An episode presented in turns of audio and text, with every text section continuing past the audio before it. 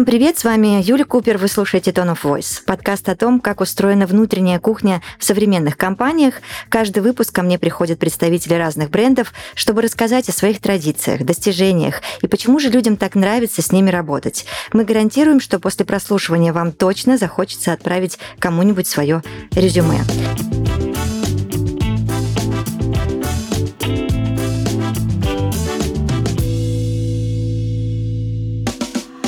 И сегодня с нами Екатерина Максименко, директор по работе с персоналом. А, у Екатерины более чем 19-летний опыт работы в сфере HR в IT.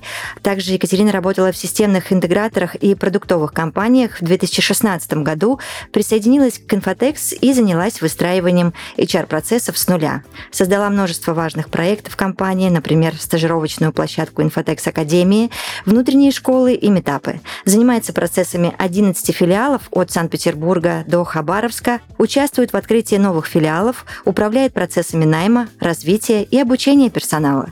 Запустила Центр экспертизы компании в сфере развития человеческого капитала. Екатерина, здравствуйте. Здравствуйте, Юлия как много всего интересного вы смогли объять за эти годы. Но давайте разбираться во всем по порядку. Расскажите, пожалуйста, чем занимается компания Infotex? Ну, компания Infotex э, уже более 32 лет э, является ведущим отечественным разработчиком и производителем высокотехнологичных программных и программно-аппаратных средств защиты информации. Сейчас это уже группа компаний, достаточно большая. Вот, то есть э, все, что касается информационной безопасности, защиты и передачи данных. Вот, э, у нас есть такой бренд, как Випнет, который мы успешно уже 32 года на рынке российском представляем. Так, ну раз вы говорите, что растете постоянно, хочу понять, сколько человек работает в компании на сегодняшний день. На сегодняшний день а, нас уже, сегодня утром специально посмотрела, что нас уже более 1800 а, человек. И самое удивительное, что большая часть, это почти 1200, именно центр разработки угу. да, в компании, который вот распределился по всей территории. Да, у нас есть офисы, их порядка 12, 11, прошу прощения, 12 еще пока не открыли, 11 от Санкт-Петербурга до Владивостока. А если подробнее, что это за специалисты? А, на сегодняшний день это полный цикл разработки, и а, абсолютно все роли разработки присутствуют в компании. Есть а, отдельный блок а, производства, потому что тоже занимаемся мелкосерийным производством, то есть есть инженеры оптики, программисты, тест-дизайнеры, тестировщики, разработчики, системной аналитики. Это абсолютно, ну, я так называю, весь зоопарк, все, что связано с разработкой. Поняла. А есть ли среди э, специалистов представители, может быть, каких-то редких, необычных каких-то специальностей? Ну, а, наша индустрия, она вообще в текущих реалиях нас постоянно сподвигает на то, чтобы мы адаптировались а, максимально быстро да, по потребности рынка. А, у нас в группе компаний Infotex есть подразделение такое, как испытательная лаборатория. Мы как раз сейчас там развиваем новое направление. Лаборатория у нас занимается анализом кода и железа на предмет как раз соответствия требований регуляторов. Угу. ФСБ, ФСТЭК вот, к информационной безопасности, чтобы соответствовало. Буквально ну, берем требования в рамках инженерно-криптографического анализа и подробно, иногда вот прям до ассамблера, разбираем код в рамках спецпроверок, специсследований, также разбираем железо. В итоге пишем отчеты, соответствует э, изделие требованиям по информационной безопасности или нет. Вот сейчас мы как раз в лаборатории хотим, наверное, немножко выйти за рамки инженерно-криптографического анализа и специсследований и начать испытания еще на этапе создания кристалла. То есть такое решение области исследований требует особых компетенций, поэтому мы как раз ищем сейчас инженера-верификатора. По сути, это такой вот новый человек, который повторяет обычные задачи верификатора, однако цель их чуть другая. То есть там тоже и тестирование, но с учетом требований к безопасности именно. Вот.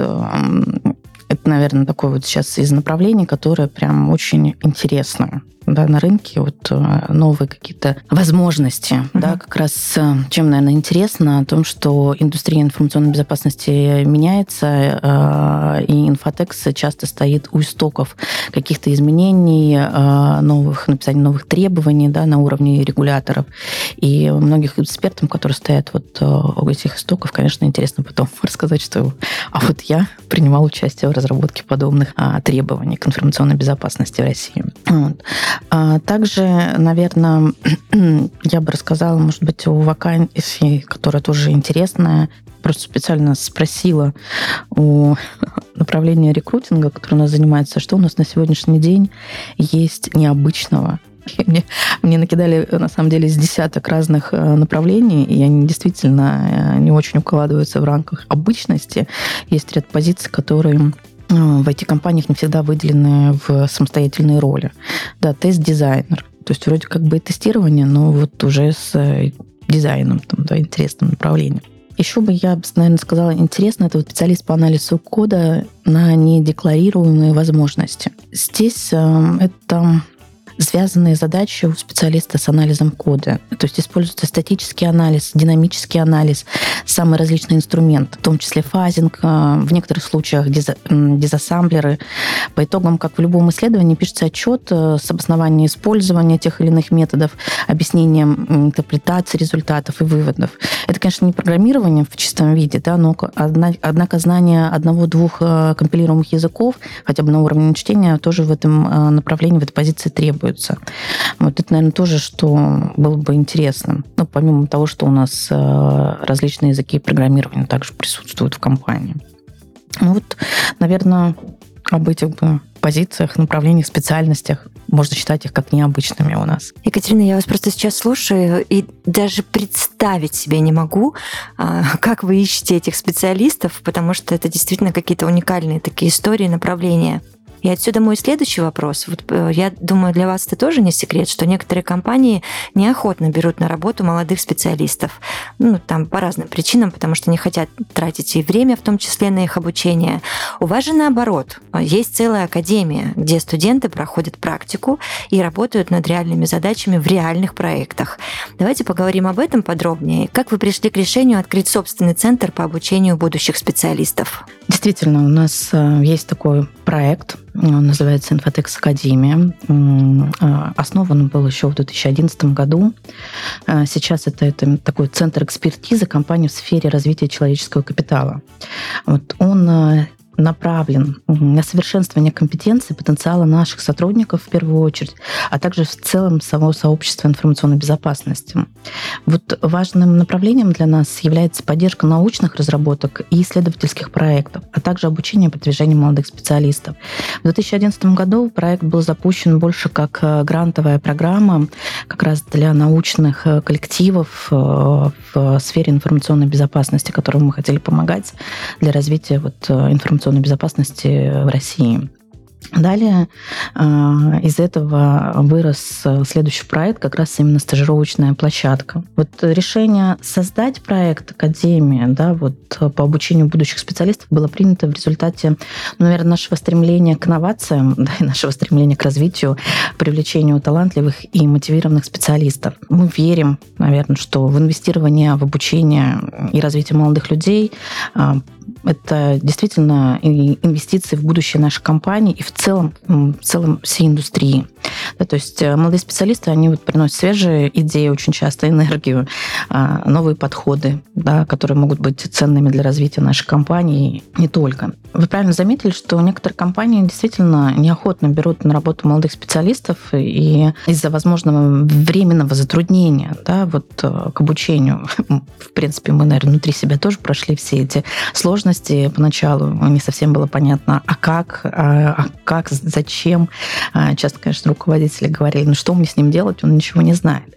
Но вот с помощью, наверное, проб и ошибок мы сделали такую некую внутреннюю формулу по работе. Ребят приходят в боевые проекты, не просто да, в какую-то тестовую песочницу, и это позволяет им получать реальный практический опыт, э, который впоследствии им пригодится, а, вот если они выбирают направление и дальнейший вектор своего развития именно вот в области разработки. Ну, хотя у нас стажировка сейчас не только в области разработки. Я согласна вообще с каждым а, вашим словом, потому что то, чем вы занимаетесь, это правда очень важно. И э, эта важность, она глобальна не только в рамках компании. А как тогда, расскажите, как проходит э, обучение в Академии? Обучение.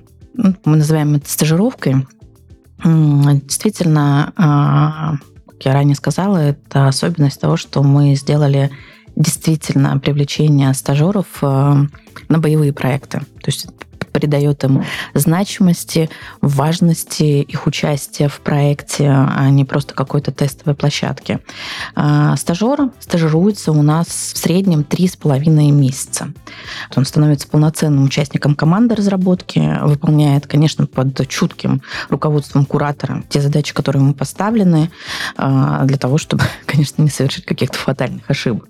Вот, к сожалению, действительно, с чем мы сталкиваемся очень часто, а, текущее образование очень редко дает ребятам вот прям прийти к нам готовым специалистам готовым, а хотя бы минимально иногда когда-то, потому что, к сожалению, э, те методические пособия часто очень устаревают, и ребята приходят обычно с нуля и узнают какие-то вещи уже реально в команде, а сталкиваются не с теоретическим материалом, а с практическим, что часто очень сильно отличается, да, наверное, в любой области. То, что нам пишут в теории учебников, и то, что, с чем мы сталкиваемся на практике в работе своей очень сильно, конечно, отличается. Вот. И э, у ребят э, эти три с половиной месяца, они достаточно интенсивные. Самое главное, чтобы у них была возможность э, выделить в своем учебном графике, потому что как бы там ни было стажировка даже на боевых проектах, это все замечательно, но обучение, оно всегда стоит в приоритете. Да? То есть у стажера должна быть возможность выделить 20 часов для того, чтобы их потратить на нашу стажировку. Все остальное время у него должно быть все-таки на учебу его основную. То есть это никак друг друга не заменяет, как бы там ни было. И, наверное, важный еще момент, потому что для ребят это, наверное, не просто стажировка, а, наверное, они тоже могут рассматривать как основную работу для себя первую, потому что мы выплачиваем за это еще и стипендию. То Даже есть так? они не просто приходят, да, они не просто приходят учиться, они еще и получают за это стипендию, что становится для них очень приятным бонусом дополнительным. Давайте дальше рассуждать еще шире. Тогда объясните мне, какие перспективы открывает перед студентами Академия. А, студенты, а, они ведь нарабатывают опыт общения с командой, с коллегами из а, соседних отделов, э, да, то есть они не только хардскиллы прокачивают uh-huh. свои, но и софтскиллы. Они получают опыт и э, некую такую систему понятий, ролей в разработке. То есть они развиваются сами. Действительно, очень часто бывает, развивают даже наших сотрудников в чем-то. Вот у нас на практике некоторые наши стажеры, бывшие, которые являются уже сотрудниками компании, впоследствии становились сами стажерами, кураторами новых ребят. Вот, кто-то из них них на текущий момент уже стал а, куратором, тем лидом да, направления. То есть у них достаточно большой рост, если они остаются в этой сфере. И с практическими знаниями, по сути, они могут претендовать, наверное, ну, в любую компанию там, по тому направлению, которое выбирали у нас для стажировки. Мы усиливаем их и усиливаем свою команду, и усиливаем индустрию, объективно говоря. Угу. А попасть на стажировку сложно? Я не знаю, нужно ли там выполнить какие-то тестовые задания? Как это проходит все? Процесс достаточно прозрачный, понятный и простой, но а, действительно для этого нужно приложить несколько усилий. Есть тестовое задание, да, когда стажер а, подается, выбирает то направление, которое ему интересно в том городе, где ему удобнее это было бы. Он выполняет тестовое задание, ему предоставлено какое-то количество времени, да, ну, в зависимости от того, когда. он подался. И после выполнения тестового задания ждет результатов. Кураторы проверяют. Если тестовое задание выполнено успешно, то обязательно со стажером еще организовывают точную встречу да, для того, чтобы познакомиться лично, а, понять, насколько он действительно сам его выполнил, это тестовое задание, насколько вообще его зона интересов в этом направлении, да, потому что все-таки ну, важно понимать э, мотивы, для чего а, стажер э, к нам идет, что он хочет впоследствии получить для того, чтобы вот все-таки наши возможности и желания стажера были в одном э, векторе направления. Да? И, соответственно, после собеседования, если бы звезды складываются, все успешно, стажер приглашается к нам на стажировку и три с половиной месяца э, работает. Я бы даже сказала, не стажируется, а прям работает в проекте. Угу. Ну да, судя по тому, что вы уже ранее объяснили, так и получается. А вы э, как вообще удерживаете сотрудников в компании? И какие возможности для роста дальше предлагаете? Если мы говорим про стажеров, да, то здесь, наверное, основной момент, что не имеет смысла учить, если мы потом их будем спокойно тоже куда-то отпускать в целом. То есть у нас э, есть всегда э, несколько моментов, такие как э, внутренняя система оценивания, аттестация, есть встречи one-to-one с руководителем, да, когда, во-первых, мы выясняем насколько человеку интересно, куда он хочет, что ему нужно. А, и стараемся, чтобы вот все-таки пожелания сотрудника совпадали с возможностями компании, и мы были вместе, как говорится, на одной волне. Очень э, важно учитывать такой момент, что все э, ребята ну, в разработке, да, им очень хочется и важно работать в проектах, э, о которых они потом могут рассказать друзьям, да, то есть это тоже такой момент. А, их очень часто должен пушить проект. Бывает так, что у человека а, мотивация ослабла работать конкретно в каком-то проекте. Да? Он говорит, ну, мне уже не очень интересно, я понимаю, что я хочу что-то другое. Хорошо, мы всегда посмотрим внутрь и посмотрим, а есть ли возможности ему предложить. Ну, бывает так, что человек да, действительно говорит, да, мне интересно новое направление, я хочу дальше здесь двигаться и развиваться. У нас удивительно, есть несколько кейсов э, смешного, да, когда из технической поддержки ребята, вот просто инженеры, приходили в разработку, в тестирование, да, то есть потому что им интересно было сменить. А, есть у нас кейсы, когда человек был и в технической поддержке, и в тестировании, потом перешел а, менеджера по продуктам, да, более такую коммерческую историю интересную. И недавно у нас э, завершился двухлетний кейс, э, когда секретарь а, перерос э, тестировщика да, то есть тоже необычный кейс. Но вот два года человек учился целенаправленно, поставил цель и вышел на позицию тестировщика внутри компании. Поэтому всегда имеет смысл отпустить всегда, всегда можно легко, но нужно понять, а есть ли возможности, да, интересы, насколько они совпадают, тогда мы, конечно, приложим все усилия, чтобы человек остался с нами. А тогда вы вот только что объяснили мне, что проходит аттестацию ваши сотрудники. А здесь нужны подробности. Как вы вообще оцениваете компетенции сотрудников и как эти аттестации проходят? А, у нас э, аттестация проходит э, два раза в год. Да? То есть у нас есть э, зимняя и летняя, так мы назвали исторически. То есть это, по сути, такая некая система оценивания, которая выглядит следующим образом. Это а, система не какая-то конкретная, да, то есть мы а, делали ее исходя из наших потребностей, особенностей, поэтому это, скорее всего, такой микс из нескольких различных систем. Она имеет какую-то часть из э, системы, там, из оценки 360, да, какая-то часть, а, там, самооценки сотрудника, опять же, встречи one-to-one с руководителем, и вот по результатам, наверное, такого комплексного подхода у нас есть э, некая картина, а в какой точке человек находится а, здесь сейчас. Да, после чего, ну, как раз от какой мы можем отталкиваться, там, и через полгода в следующей аттестации понимать, насколько человек а, сдвинулся с этой точки или остался там же, да, или там что-то у него критично поменялось.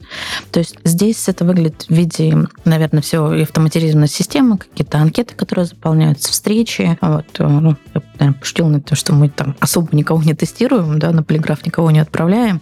Вот. Это в рамках, наверное, рабочих а, задач, которые были поставлены, и оценивание их, насколько человек э, действительно справляется с задачами, насколько он растет и впоследствии может там, претендовать, например, на другие роли. Потому что у нас бывает случаи, когда человек может совмещать в себе несколько ролей. Поэтому нам тоже нужно понимать, дорос ли он до этой а, роли или нет. Поэтому вот раз в полгода в аттестации как раз и проходит оценивание, насколько и какие произошли изменения у сотрудника.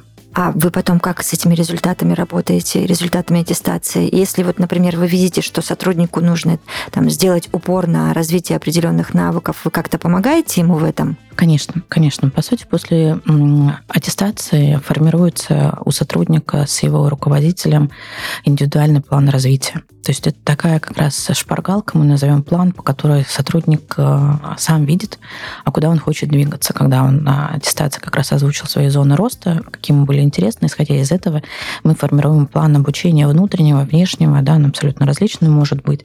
Конечно, э, у нас на сегодняшний момент накопилась достаточно большая база различных различного обучения, я уже сказала, внутреннего, внешнего. Мы понимаем, куда мы можем направить для того, чтобы потянуть те или иные скиллы. А, есть у нас внутреннее обучение, с которым тоже сотрудник может работать.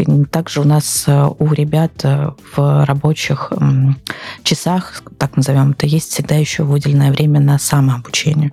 Это тоже такой неотъемлемый факт, когда сотрудник э, честно, законно тратит время на самообучение, если ему что-то интересно изучить, эм, никак там на его работу сильно не будет влиять. То есть обязательно поддерживаем, да, обязательно направляем, помогаем максимально. Там довольно часто бывает запросы приходят от ребят. Там, вот у меня такая есть тема, я хочу попробовать там поучиться по какому-то языку программирования, там, да, что-то. Вот, и в отделе обучения уже смотрят, смотрят отзывы, кто куда ходил, что рекомендуют, и совместно с руководителем, сотрудником выбрать, а что нужно сейчас вот именно в нашем ситуации, да, сотрудникам лучше там пройти, куда пойти, поучиться, чтобы как-то повысить там свой, а, свои знания в этом направлении. Вы уже рассказали о кейсах, когда ребята перепрофилировались из одного направления в другое. Тут понятно, что здорово, что Инфотекс дает такую возможность, да? А, а случалось ли такое, Екатерина, когда человек вроде бы и хочет как-то поменять э, заданное направление, а предложить ему-то особо и нечего? То есть вы видите, что там по итогам аттестации, допустим, что-то пошло не так, а, или ну просто нет таких возможностей или проектов. Как вы поступаете в таком случае? Действительно такое может быть. Да, иногда бывает э, у ребят э, желание сменить э, сферу информационной безопасности. Ну, здесь мы ничего при всем желании сделать не сможем. Угу. Да, и прекрасно это понимаем. А очень часто есть у нас там партнеры, с которыми мы работаем, да, у нас очень большая партнерская сеть. Возможно, человеку будет интересно там уйти к партнеру на какие-то направления, там, если мы говорим там о инженерном составе. А, и основная, наверное, цель это все-таки расстаться на дружественной ноте для того, чтобы сказать, что если ты готов, мы всегда рады будем с тобой опять возобновить взаимоотношения. А почему бы и нет? То есть, ну, не имеет смысла сильно удерживать тому, кому действительно уже становится неинтересно. А, здесь это будет только мучение для него в первую очередь. Согласна, ну, да. для нас. Угу, угу. Смысла нет никакого. Да. Ну, по поводу возобновления отношений мы еще с вами обязательно поговорим. У меня есть вопрос про это. Но прежде хочу выяснить вот что. А как мы обозначили в начале нашего эпизода, у вас 11 филиалов по всей стране, от Петербурга до Хабаровска. Вообще, из чего складывается офисная жизнь? Как вы создаете эту рабочую атмосферу? Ой, нас много, действительно, от Петербурга даже не до Хабаровска, вот до Владивостока. У нас недавно открылся там офис. А, у нас э, офисная жизнь, она очень такая бурная. У нас очень активно складываются экспертные сообщества, регулярно проходят внутренние метапы по актуальным темам, там в самой индустрии что-то обсуждают, или какая-то общая тема в процессах внутри компании, да, постоянно проходят э, встречи, что-то обсуждают. Недавно как раз мы обсуждали, у нас запускается дискуссионный клуб, то есть, да, у людей есть необходимость э, все-таки обмениваться э, мнением, знаниями, да, поэтому вот эта жизнь, она очень активна у нас. Недавно тут даже пришел запрос, а не хотим ли мы делать экспертные кемпы. Тоже, что очень интересно.